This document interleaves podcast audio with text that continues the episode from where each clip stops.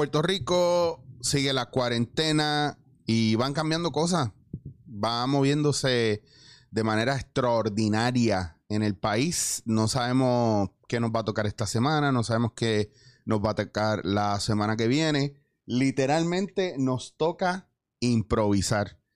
Y yo necesito que ustedes sepan que ustedes que saben que lo mío es la improvisación, ustedes que me llaman maestro, gurú, eh, lo que ustedes quieran, y que saben que llevo tantos años haciendo improvisación, no hay cosa que me encante más que hablar con buenos improvisadores. Y yo les voy a presentar por primera vez, por fin, gracias a la magia de la pandemia y la obligación de usar los medios y las redes sociales más todavía, les voy a, a presentar a una de las improvisadoras que más me ha volado la cabeza.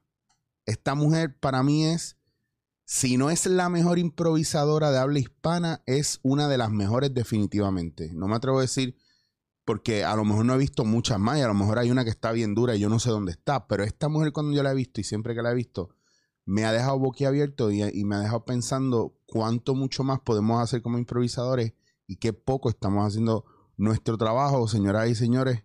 Los dejo con Pilar Villanueva.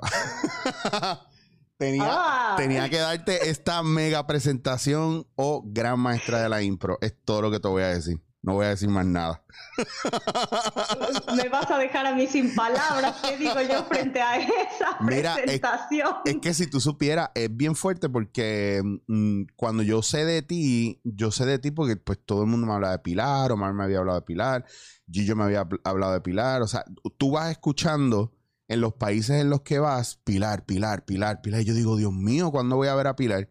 Y justo yo mudándome a Barcelona, eh, hubo un año que tú estuviste presentándote en Barcelona en el teatro donde está la compañía que, con la que yo he trabajado por muchos años y sigo trabajando cada vez que, que voy, Planeta Impro, de José Luis Atzerías. Y recuerdo que ese año estuviste tú y estuvo... eh, ¿quién, ¿Quién más? estuvo? Ah, Marcelo Sabiñón. Marcelo, claro. Claro, claro, Marcelo estuvo ahí y fue una cosa espectacular, espectacular. Marcelo también es un capo argentino de los, de los, pues, de los, de los pioneros de esto en habla hispana. Y me sorprendió mucho porque mucha gente no sabe, aquí hay un formato que, de impro que, que yo he hecho con mi grupo que se llama, mi grupo se llama Jibarito Impro. Y uno de los formatos que yo empecé a hacer, con el cual me he casado y no he cambiado hace seis años ya, es Impro al Cubo, somos tres improvisadores y es long form, es una obra de teatro improvisada. Totalmente, o sea, somos tres actores y todo lo que sucede lo hacemos nosotros tres. A veces nos hemos quedado dos actores porque falte uno y hemos hecho hora y media y hemos hecho presente, pasado y, futuro, nos hemos desdoblado, hemos hecho 20 mil cosas. Y sale de esa espinita que tú dejas en mí de llevar la improvisación a otra cosa que no fuera lo que siempre estamos acostumbrados a ver, que es comedia. Claro. Entonces, te pregunto yo, ¿cuándo, o sea, empiezas tú a ver la impro en plan comedia o ya tú empiezas a ver la impro cuando comenzaste a hacer impro solamente como, lo viste ya como una oportunidad de hacer drama, de hacer otras cosas? ¿Cómo, cómo llega esto de, de, porque todos aprendemos o match, o catch, o teatro deportivo? ¿En dónde, en dónde tú empiezas y, a- y cuándo empiezas a mirar eso y trabajar sola? Porque también para colmo, el, el show tuyo fue un impro sola. Tú estabas sola. Sola, completamente. Y todos los Pero pe- no, no tanto, fíjate. Y ahí, y ahí es donde está el asunto. Yo estudié teatro, estudié actuación y justo en la carrera tuve un maestro de teoría dramática que luego, pues nada, nos entendimos muy bien, me invitó a trabajar y entonces yo empecé a trabajar en la compañía de teatro a la par que aprendí improvisación. El asunto es que este maestro es especialista en eh, los géneros dramáticos. Entonces, con él estudiábamos y abordábamos mucho como estas diferencias entre los géneros dramáticos, ¿sabes? Como por qué una tragedia es una tragedia, por qué una comedia es una comedia, por qué es diferente una pieza o es diferente una tragicomedia.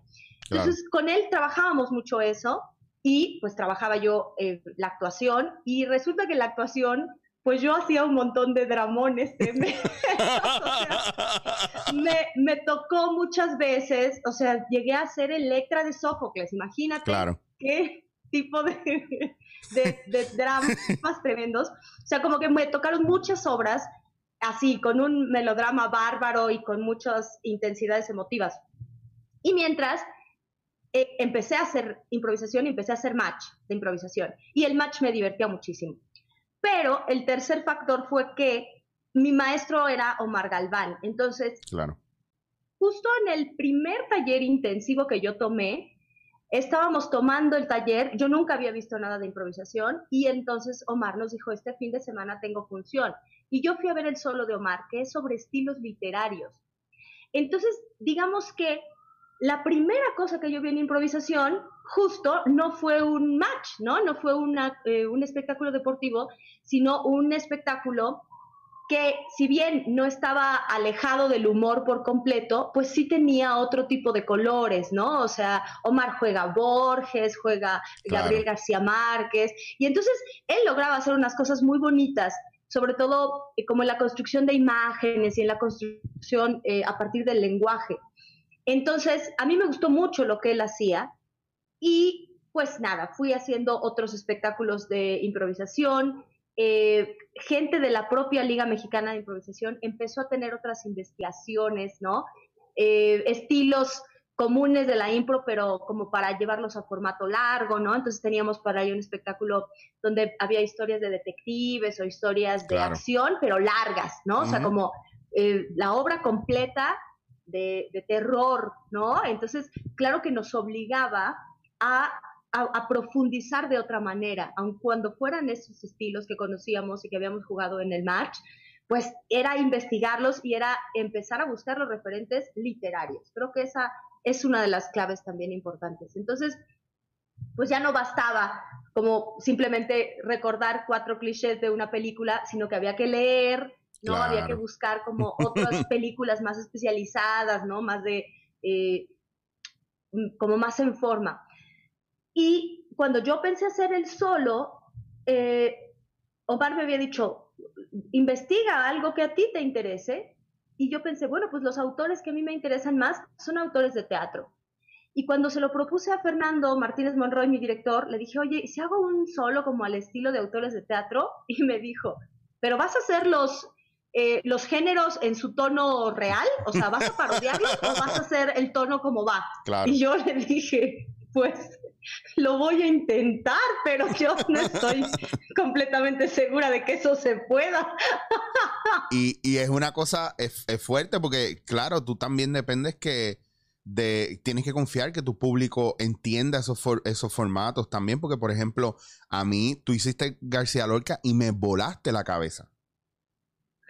me volaste la cabeza porque, eh, porque yo vi sus piezas ahí, vi elementos de cada pieza eh, eh, bien plasmados ahí, o, en, mal castellano vi esos clichés bien plasmados ahí. Y, era bien bonito porque no eran clichés banales o superficiales, eran clichés que venían de, bueno, ese, ese cliché ya no lo puedes sacar de haber leído una pieza y, y, haberlo encontrado en una página porque le gustó, ¿no? Esto, viene de, de tu entender una estructura que tenía García Lorca y, y cómo dejaba lo que dejaba unos huevos escondidos con regalos allá adentro que tú los empiezas a ver en otras piezas más, más adelante. Claro, sí, justamente es eh, eh, ese es el, trabajo. Em, fíjate que al principio, cuando yo hacía el solo, me llegaron a decir, ay, es que tú tienes muy buena memoria. O sea, si yo me acuerdo que en esa que hiciste hoy, creo que sí la leí, creo, yo, yo creo que sí, y yo me moría de risa, ¿no? Porque cuando alguien me decía, sí, yo, yo esa sí la leí, yo decía, ¿cómo la vas a haber leído si no existe? Pero... No, me decían, eh, sí, esa parte te la aprendiste de memoria, ¿no? Y, y, yo a un reportero llegué a decirle, si tú me traes el libro de Sor Juana y me dices dónde está la parte que tú identificas, que yo estoy diciendo que realmente eh, memoria del original, pues, ¿qué hacemos? Pero no vas a encontrarla, ¿no? claro, es... Y creo que, creo que es, en eso consiste el trabajo de reinterpretar un estilo, como en encontrar una mirada propia. Fernando, mi director, me decía mucho, es que necesitamos que tú no trates de imitar en el mal sentido la, visión trágica de Federico García Lorca. Necesitamos que tú mires de manera trágica, ¿no? Necesitamos que tú te conectes con eso. Y yo siento, y eso también lo trabajé mucho con él, eh, siento que en la medida en que eso se vuelve auténtico, aun cuando la gente no tenga referencias del autor, la historia lo atrapa, ¿no? Claro. es decir, es como, como que pueden disfrutar en distintos niveles. Obviamente, cuando hay gente que, conoce un estilo y que lo conoce bien, pues disfruta como las, las minucias y las sutilezas, ¿no? Y, como que alcanza a, captar eso.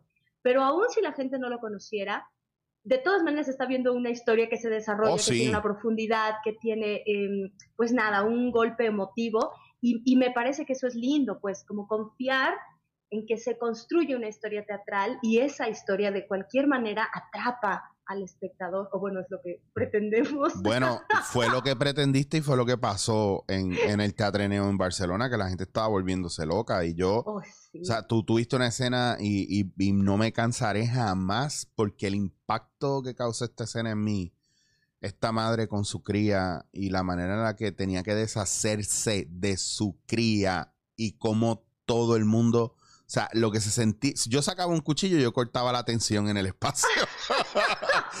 pero pero es, de, lo que, de lo que habla David Mamet eh, en Verdadero y Falso, de cómo el actor está para hacer que el público ejercite las emociones, no para pavonearse de cómo él ejercita las de él.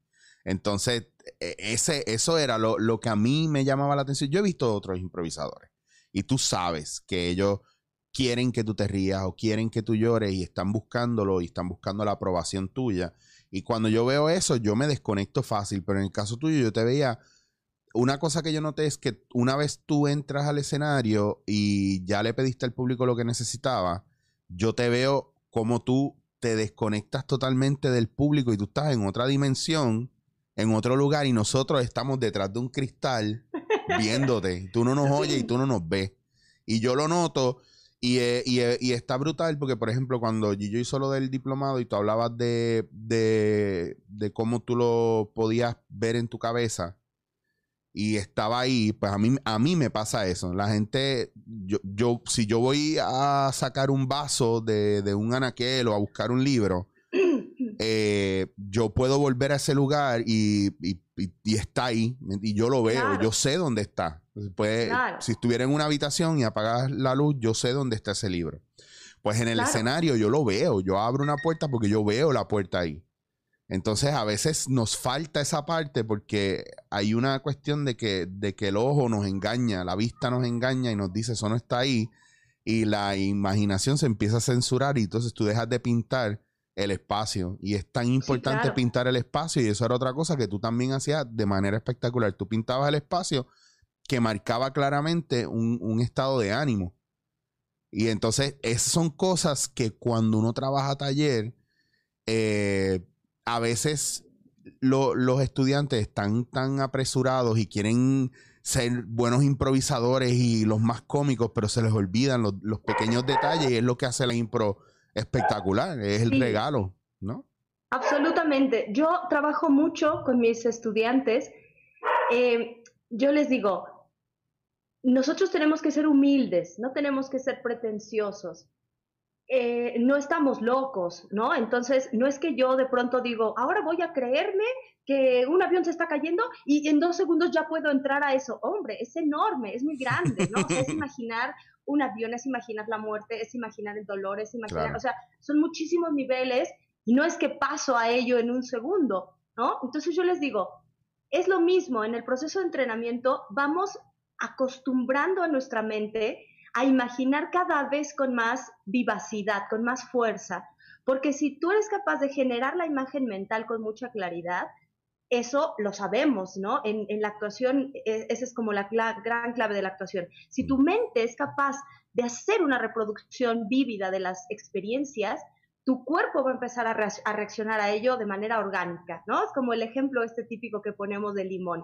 O sea, si yo empiezo a decirles ahora, imaginemos un limón, imaginemos que lo partimos, está jugoso, lo acercamos a la lengua y la, y la boca empieza a salivar, porque la imagen que, que trae a cuenta la experiencia, es vívida. Claro. Y entonces se genera la sensación. Y entonces yo les digo, el, pasa lo mismo con el proceso de la actuación. Ustedes quieren entrar a hacer una historia súper terrible y a decir la noticia de que tu mamá tiene cáncer, ¿no? ah, yo, hola, buenos días, tengo algo que decirte. Mi mamá tiene cáncer, mi hermana es prostituta, todos en la familia han muerto, a mi tío le amputaron un pie. Y yo digo, ¿cómo vamos a, o sea, nada, más allá de que el actor pueda creerlo, el público no va a poder creerlo porque, porque el público también está haciendo el mismo ejercicio de imaginar y entrar. Entonces, lo que yo les digo es, tenemos que ir poquito a poco, porque al mismo tiempo que tú vas imaginando y creando y creyendo, el público también. Claro. Entonces, yo, yo les digo mucho, si ustedes no pueden creer ni siquiera en lo caliente que está la taza de café que tienen en la mano, no van a poder creer que su mamá tiene cáncer. Pero antes de intentar que su mamá tiene cáncer, intenten a creer en que en su mano hay una taza de café, en evocar el sabor del café, en evocar el peso del café, en evocar el aroma del café. Si ustedes pueden evocar eso, van a empezar a entrenar su mente. Y si ustedes logran que el espectador les crea eso, el espectador es un gran amigo, ¿no? Es como, yo siento siempre que el, el público es como si como una cita, ¿no? Como un novio, como que uno va avanzando y tú vas viendo si el otro te permite o no. Entonces uno dice, a ver, público, te tomo la mano, ¿me vas a creer que esto es una taza de café? Ok, sí, te lo creo. Ah, ok, te la tomo. A ver, público, ¿me vas a permitir que te toque la mejilla? ¿Me vas a creer que, no sé, que vivo en otra ciudad? Ok, me lo crees. Y así hasta que le podemos dar al público algo más fuerte y más intenso, pero lo fuimos invitando también, ¿no? Lo fuimos, em, fuimos haciendo que el público también imagine. Creo que esa es una labor muy importante en la improvisación, como no olvidarnos de que nosotros estamos llevando de la mano al público para que el público también vaya construyendo en su mente y que eso mismo genere que sus sensaciones aumenten, ¿no? Para que tenga una experiencia completa. Claro, pero en ese caso ahí ya nosotros estamos prácticamente ejercitando el plan de si yo lo veo, la gente lo va a ver. Si, si yo me lo vivo, si yo hablo desde... Ahí es a donde a veces yo trato de explicarle a la gente, especialmente en los talleres, donde a lo que nos referimos compartir de la verdad. Eh, es una vertiente de partir de la verdad, porque a veces yo le digo, no, eh, todo lo que tú hagas tiene que tener un grado de verdad en el factor de la improvisación o en, cuestiones de improvisación, porque si no, la gente no te lo va a comprar. Ah, pero entonces, ¿cómo voy a ser un ladrón si yo no soy un ladrón? Pues, ¿cómo voy a ser un violador si yo no soy un violador? Entonces, eh, tienes que hay una cuestión de, del trabajo emocional que uno tiene que hacer que no se hace en un escenario, se hace en el proceso de búsqueda, de, entrenamiento, de, y, a nivel personal. Eh, por, ejemplo, por ejemplo, trabajando eh, técnica de Sanford Meisner, también el aquí y el ahora, el, eh, trabajando esa parte emotiva, cómo entramos y salimos de las emociones y entendemos que las emociones son, en el caso del teatrero, pues mira, como si te pusieras un vestuario o una máscara. Y lo mismo cuando hacemos comedia del arte, que miramos la máscara y vamos cogiendo la forma, el cuerpo va cogiendo el peso, el cuerpo va cogiendo la ligereza, o el peso va cogiendo la voz, eh, el cuerpo va cogiendo la voz que, que, que ven en, el ceño de la, de la máscara. O sea, son tantas cosas que es, es un proceso de observación. Entonces, Sin duda. Entonces, claro, tratamos de acelerar a veces los procesos, o, o hay, hay mucha gente que quiere acelerar el proceso y se desespera. Entonces, ¿cuánto, cuánto tiempo o, cómo te sientes tú en el proceso de, trabajar a la gente y los estudiantes? ¿Qué tú buscas cuando das un taller? ¿Qué tú quieres que se lleven del taller cuando tú das un taller? Yo sé que hay muchos temas, pero por ejemplo en mi caso yo siempre quiero que se lleven un punto de entender que la improvisación no es fácil, pero son capaces de hacerlo. Claro. Que tienen, que tienen, linda visión. que tienen algo que aportar, porque a veces la gente piensa, no, no, no, yo estoy cogiendo este taller, pero yo no quiero ser improvisador, yo lo estoy haciendo para mí. No sabe, la, si la impro decide que tú vas a ser improvisador, no va a poder. Exactamente. Si tú eres, si te escoge esa magia y esa energía, te escoge para esto, estás jodido, lo vas a hacer y se acabó. No hay otra. Yo le he tratado de dejar 20 mil veces. Claro. Y me tocan, y yo he sabido estar sentado en mi apartamento que nadie sabe dónde yo estoy y me han hecho, y abro la puerta cabrón, estás perdido, ve, mira que tener para para hacer un show, para ver si nos puedes entrenar y jugar con nosotros. Y, bueno, pasa. Ahí está. Pues, Sí, yo, yo creo que también. A mí, a mí me gustan mucho los principios técnicos. Yo soy como una actriz en general eh, que, que, mm, a quien le gusta mucho las herramientas concretas de un conocimiento. Yo, yo siempre les digo a mis, a mis estudiantes, a mí no me importa si ustedes son actores o son maestros o son comunicadores. Ustedes vinieron aquí porque quieren aprender a hacer improvisación y yo les voy a dar las pistas y las claves que conozco de cómo lograr un mejor desarrollo de esta técnica. Si yo estuviera pensando que, que no van a poder porque no tienen otra formación o que, ay, pobrecito, Claro. le está costando trabajo, y entonces, ¿para qué le exijo que le salga? Yo estaría haciendo los menos, ¿sabes? Y como que eso es lo último, me parece que, ¿no? Siempre que llega la gente, veo gente súper valiosa y súper inteligente Claro. y súper sensible y, y con unas imaginaciones maravillosas. Y yo digo, ¿por qué? No, este, no ofendan a mis alumnos, ahora sí que ustedes mismos no sobajen claro. a estas mentes creativas, hermosas que yo estoy viendo, no las, no las bajen pensando que no pueden. Y entonces me pongo un poco exigente. Y yo les digo eso, quiero que se vayan del taller sabiendo que hay algunas partes de la técnica que son como, como claves duras, por decirlo de algún modo, que si ustedes aprenden algunas mecánicas, algunas dinámicas, esas les van a ayudar cuando, cuando ustedes sientan que la inspiración no vino, o cuando tengan un mal día, o cuando pasan, tú lo sabes, que de pronto uno da unas funciones en unas condiciones bárbaras, ¿no? Y esos momentos, Sí. hombre, yo, yo siempre le digo que, que yo los entreno para las épocas adversas, porque le digo, amores míos, o sea, jugar divertido, cuando todo es maravilloso, el teatro está lleno, todo el mundo pagó, Claro. estamos jugando con quien queremos, todos nuestros compañeros son maravillosos, cualquiera puede. o sea, de Wow. verdad no hay ningún problema, ¿no? Claro. el, el punto es lo otro, el otro, el punto es ser capaz de llamar a ese espíritu lúdico que tenemos y ese espíritu creativo que tenemos, pese a lo que sea. Creo que me importa recalcarles eso, me importa recalcarles que eso está ahí dentro de ellos, dentro de todos nosotros, y que nosotros tenemos que confiar siempre que eso está ahí, ¿no? El día que uno está triste y el día que, ay, ¿no? Eh, eh, nos han pasado mil cosas siendo improvisadores. Yo, yo recuerdo con mucha tristeza cuando falleció un primo mío y yo tenía una gira una semana después Wow. y te juro que era por primera vez en mi vida yo pensaba, no, no tengo, no tengo alma para jugar, ¿no? ¿Cómo me voy a subir yo a hacer una función? No, no me da. Pero pero me gusta eso de la técnica de improvisación, que nos recuerda que esta, que esta capacidad creativa y que esta capacidad de seguir imaginando y de jugar no se acaba y está ahí, está ahí, en algún lugar, en el fondo de ti, está ahí. Entonces, me parece que por eso les enseño técnica, como para recordarles que eso, eso ahí lo tienen, ahí lo tienen y tienen que confiar en eso. Creo que eso es lo que más me, me importa que se lleve. Y es increíble como muchas veces la gente piensa que hay que ser actor para ser improvisador. Y yo estoy graduado de teatro y tú tienes tu educación en artes escénicas también antes de la improvisación. Y yo creo que de la, a mí me ha funcionado mucho, pero de la gente más espectacular que yo he visto improvisar, nunca en la vida han hecho teatro.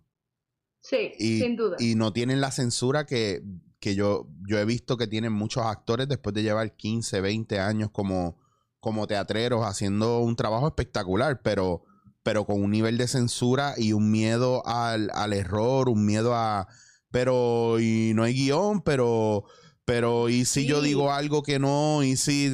Y, y no confían en el compañero porque, porque no están regidos por un guion, ¿me entiendes? Y el guion, Claro. el guion les da la seguridad que el compañero tiene que hacer eso. Y que Claro. si ellos son protagonistas, el compañero los tiene que hacer lucir bien. como quiera. Eh, y, me he topado con eso o con el caso opuesto, ¿no? Como un exceso de confianza, de pensar, no, pero yo soy actor, yo puedo hacerlo. Y que uno dice, no, pero acá eh, la dinámica, la velocidad de las respuestas, el nivel de escuchar es diferente. Tienes que entrenar este, este lenguaje, ¿no? Necesitas conocer eh, estas claves que, bendito Dios, son muy claras y muy muy contundentes, pero son las claves de la improvisación, ¿no? un, como que un actor de formación de pronto tiene mucho ego. Y en la improvisación no hay ego, ¿no? No hay lugar para el ego. Si yo tengo que aceptar lo que venga y tengo que adaptarme a lo que venga, no puede haber ego, no puede haber una idea rígida de cómo son las cosas. bueno, te puedo decir que aquí hay, aquí en Puerto Rico uno que otro, bueno, ya no, ya no hay críticos de teatro como antes, pero hay gente que, ve teatro y hace reseñas de teatro en internet y eso. Y, un día le digo, mira, tenemos este show de impro para que venga. Ah, es que ya he visto otros grupos de impro y a mí la, impro no me gusta. Y yo quedé como, cabrón, mm, mm". Claro. digo, no me puedo molestar con los otros grupos de impro, me molesto con él que si no un erudito teatrero ah, me, haya hecho un comentario así. Eso es como si yo te dijera a ti, eh, sí, no voy a ver, eh, van a dar Edipo Rey o van a, van a dar Ipaliachi, que es una de mis óperas favoritas. No, no la voy a ver porque la he visto 15 veces ya con otros grupos y, siempre me la dañan. O aún peor, ¿no? Como si te dijeran, ah, yo ya vi una obra de teatro. No, no necesito ver más teatro. No, por Dios santo. Mira, yo te digo, ese día yo, usted tenga, nos vemos, chao, no quiero saber de ti. se, me lo tenía en un pedestal y se me cayó. No porque me fuera bien a mí, porque eso es una contestación como la que tú acabas de dar. Exacto, ya yo vi teatro una vez para que voy a seguir yendo.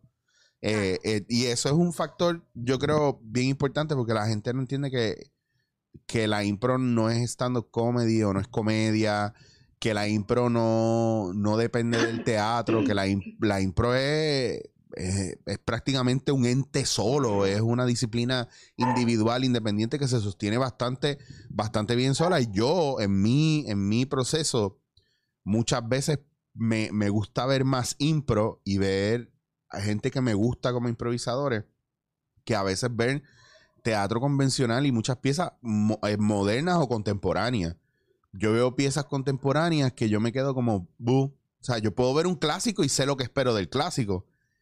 pero veo piezas contemporáneas que yo digo, pero si yo he visto shows de impro, long form de impro mejor que esto. Claro. Y con, todo y, con toda la, profundización y el drama y, la, y el llanto y lo que tú quieras. Una destreza brutal, pero me lo creo más que, el que muchas cosas de teatro convencional. Sí, Estoy de acuerdo contigo. A mí me ha pasado eh, esto justo, ¿no? Que de pronto ves unas, unas cosas de experimentaciones escénicas modernas y tal, eh, ensayadas y producidas, ¿no? Y con compañías importantes y directores importantes y que de todas maneras están tremendamente vacías, ¿no? Claro. Y yo, de, verdad me ha pasado y aseguro que a ti también, que miro estas propuestas y digo, híjole amigos, es que no puedo, no puedo decir que esto es algo fantástico, porque yo he visto un formato de improvisación donde exploran la misma herramienta con más riesgo y con más valor. Claro. Y una vez Omar Galván lo, lo decía en broma, pero hombre, que me, a mí me quedó mucho, ¿no? Me decía él, no voy a ir a ver una obra de teatro que está menos bien escrita de lo que yo podría improvisar. Uy, qué Eso es, eh, pero eso, eso, eso es Oye, ojo, eso es típico Omar argentino, Galván. Claro, Eso es muy Omar argentino.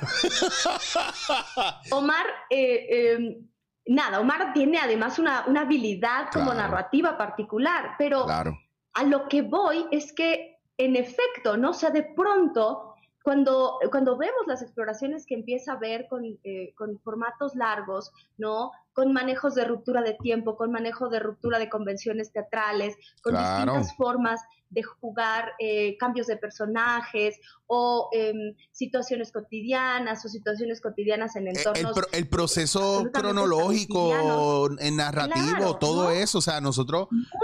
hay muchísimas investigaciones narrativas claro. que de verdad son más logradas.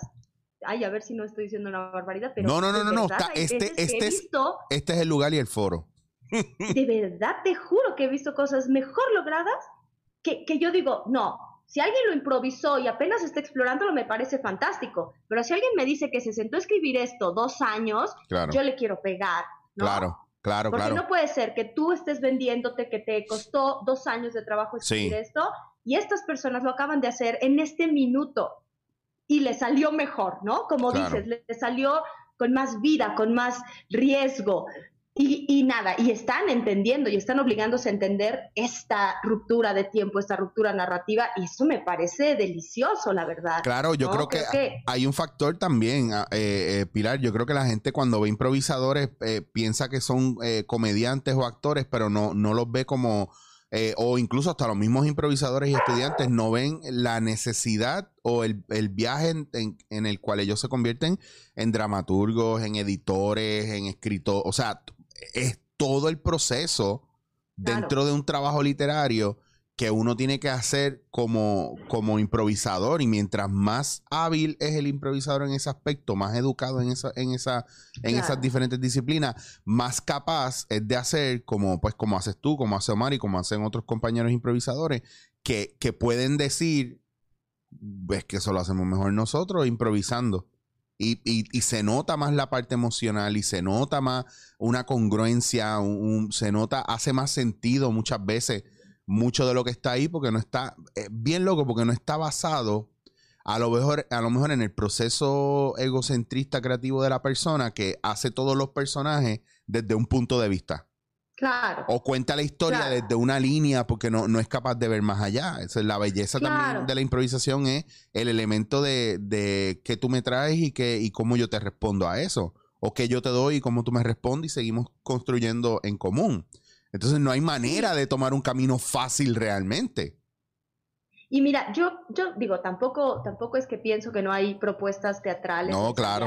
Estamos hablando, estamos hablando de las malas. exacto. O sea, a mí me gusta mucho y me gusta como mucho las técnicas actorales bien, este, como honestamente ejecutadas, me parece una maravilla.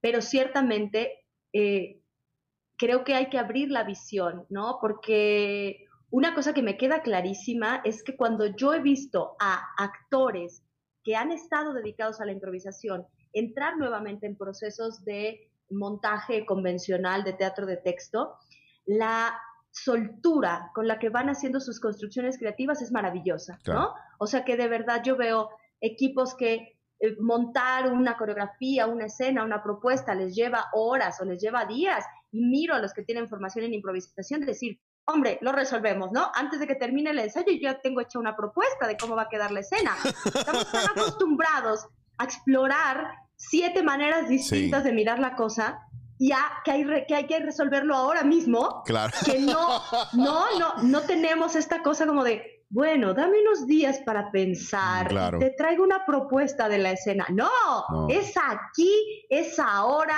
¿no? Y ocurren cosas verdaderamente maravillosas pero es como tener despierto este gusanito creativo, ¿no? Donde lo pongas vas a, vas a detectarlo.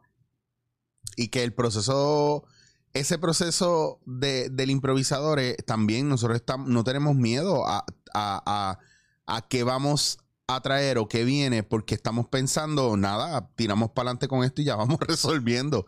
En el, claro estamos muy porque no es algo, la gente piensa que, la improvisación muchas veces es algo que es al azar, a lo loco. Ah, te lo sacaste de la manga, el clásico, te lo sacaste de, la manga, pero no podemos seguir así. Y yo paro a la gente y digo, no, no, no, no, no, estás, estás mal. Mi fuente creativa no viene de sacármelo de la manga. Mi fuente creativa viene de no censurar lo que está ahí. Lo que yo veo que está ahí Yo no me estoy inventando algo. Yo lo veo, pero no tengo Qué miedo de decir que está ahí. ¿Me, Me entiendes? encanta, sí. Está ahí. Entonces me pasa porque yo en televisión, eh, cada vez que me llaman, siempre me llaman última hora, me dan libretos media hora antes o, o dos horas antes y confían mucho en mi proceso creativo, pero Claro. y en mi improvisación, pero antes el miedo a que yo improvisara o que ellos improvisaran conmigo era, no, pero, pero improvisando no nos van a entender y yo los tuve que detener y les dije, mira, mi proceso de improvisación y aun cuando directores se molestan conmigo porque, porque les peleo lo que dicen en el guion. Y yo es que no me hace sentido, no estás viendo esto, esto, esto, esto y esto.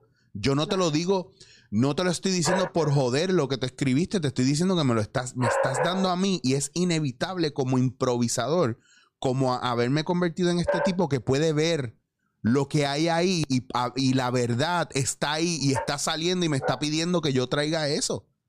Sí, sin duda. A mí me encanta oírte porque a mí me pasa lo mismo, que uno eh, adquiere como un ojo de dramaturgia, ¿no? O sea, Claro. yo no he escrito una obra de teatro este, así de mi... Apenas ahorita estoy escribiendo, pero no, en general no escribo, pero escribo contando historias de alguna forma. O sea, hombre, que si uno en una improvisación sabe detectar al vuelo, este conflicto va para acá o este personaje puede tener este rumbo, ¿cómo Claro. no lo va a detectar en un, en, un, en un texto que tiene delante, no? Y en efecto, como tú dices, es como una especie de olfato que está más desarrollado, ¿no? Que, que, que nosotros intuimos como ya poder ver cuál, hacia dónde va el rumbo, ni siquiera es como imponer el rumbo, ¿no? Claro. Sino ser capaces como de dejarnos guiar por el propio material y entonces poder intuir para dónde está apuntando el, el material, ¿no? Y, y ese ojo de dramaturgia me parece que es uno de las grandes, eh, de los grandes regalos que la improvisación nos, nos Claro. brinda, ¿no? Eh, una capacidad narrativa que por supuesto se traduce a ser unos mejores lectores, a ser mejores lectores de teatro, a ser por supuesto mejores intérpretes también de, de teatro, Claro. pero, pero, pero creo que nos vincula también con la literatura, nos vincula con la posibilidad de la narración oral, nos vincula con la poesía, nos vincula con los cuentos, ¿no? O sea, nos hace, nos hace como unos, em, como, como una especie de, de- de animalitos generadores y productores de historias todo el tiempo, ¿no? O sea, Claro. estamos viendo historias en todos lados, porque como tú dices, y yo también lo creo, las historias están ahí, las Sí. historias viven en el Sí, sí. mundo Y, y lo único es que de pronto el ojo de uno se detiene y dice, ahí hay una historia, Sí, sí, ahí sí. hay algo que cobra sentido cuando se cuenta, ¿no? Ahí hay algo que, que hay que decir, que hay, hay algo que hay que compartir para que, para que termine de suceder, ¿no? Claro. que sí. Y yo te voy a. quiero cerrar con esta pregunta porque esta, esta es la pregunta que yo le hago a los frikis de la improvisación y es la pregunta profunda. Siempre en, nuestro, eh, en nuestros procesos creativos eh, eh, con público, nosotros, nosotros le pedimos elementos al público o le pedimos cosas al público. Siempre, a mí, por ejemplo, mi pregunta favorita y siempre que hago un espectáculo, yo, o sea, no puedo dejar de hacerlo. Si yo voy a empezar y yo voy a, hacer la primera, eh, a romper el hielo con el público, yo siempre hago la primera pregunta. ¿Cuál es su profesión?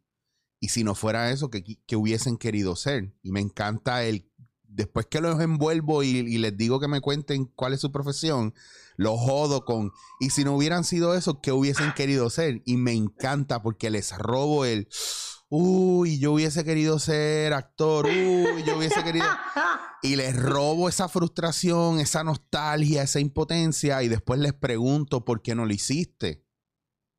Piensas que ya no tienes oportunidad y, y me encanta, a mí me encanta construir mis personajes basados en, en la frustración, en la censura, en, en la alas rotas, en, en, en la impotencia de la gente. Por supuesto, Ya es una sea- contradicción que está dentro de uno, ¿no? Claro, entonces yo lo, yo lo, re- yo lo recojo, yo lo siento y una de dos, o me convierto en ese castrador, en ese verdugo, que muchas veces sale eso y me gusta empujar a mis compañeros, porque entonces ya, ya, entonces el trabajo emocional, es como yo los voy empujando, empujando sus personajes a, a donde yo necesito que lleguen a Claro. reaccionar, ¿verdad? A que saquen la parte emocional o trabajo el lado tratando de canalizar esa víctima.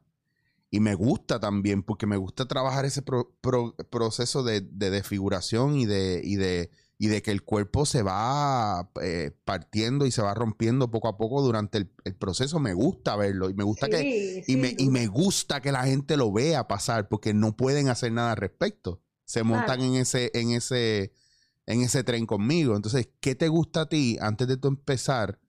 ¿Qué te gusta robarle al público? O, o qué te gusta. A mí, Gillo una vez me dijo, nosotros somos ladrones de ideas.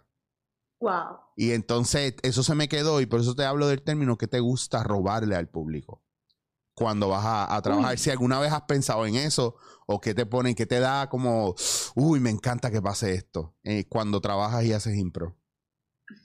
Mira, nunca lo había pensado así. Te como- jodí, como te jodí ahí. Pero me encanta, me encanta la, la idea. Eh, creo que a mí me gusta mucho mirar las sensaciones que se manifiestan en el cuerpo. Yo eh, lo, que, lo que hago siempre cuando entro a improvisar es mirar a la, a la gente de frente.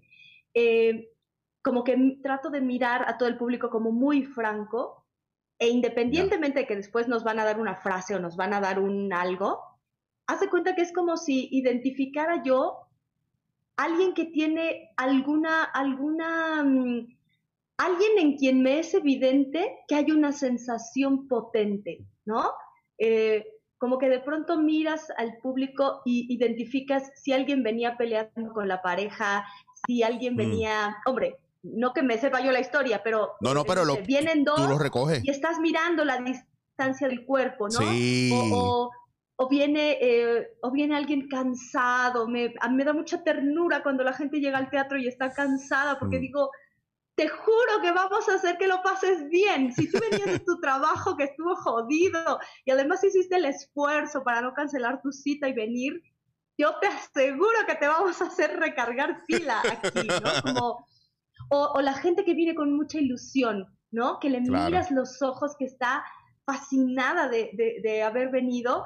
Estas sensaciones, como que las, eso, como que las trato de capturar porque me, se, se me quedan guardadas como en el, como en el pecho, ¿sabes? Como que me es fácil conectar con eso y como ya, ya tener una sensación, un, un estado conmovido del, del alma, por decirlo de alguna manera, eso me gusta mucho.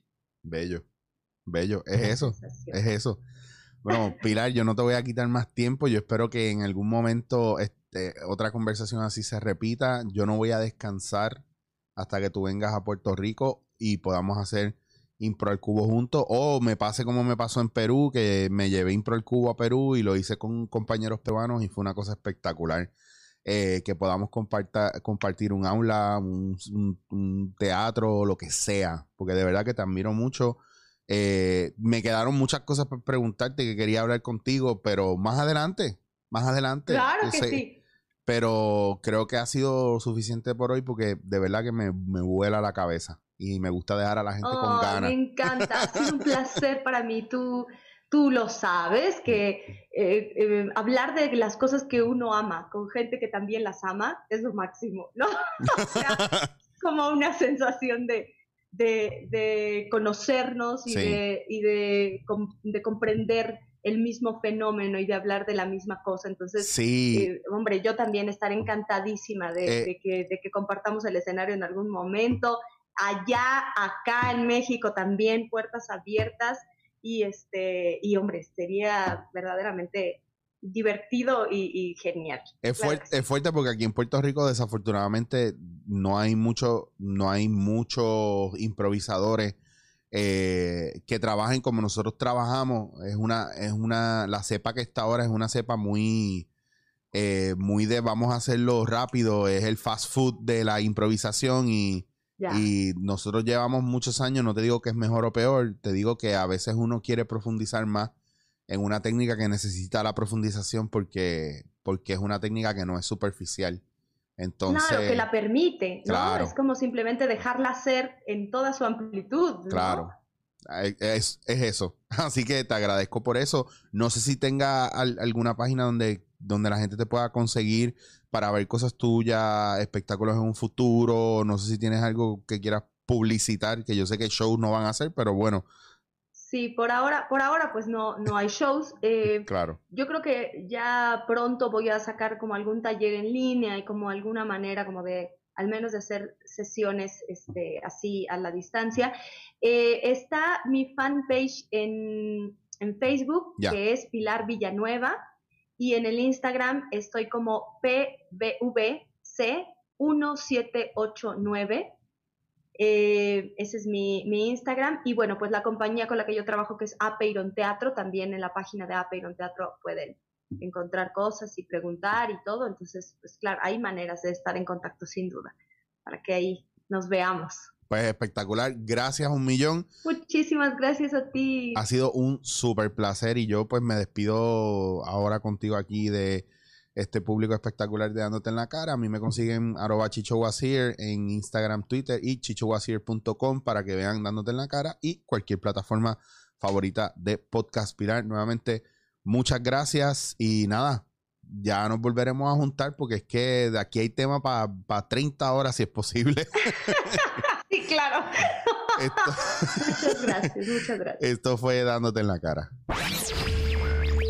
Esto es en la cara.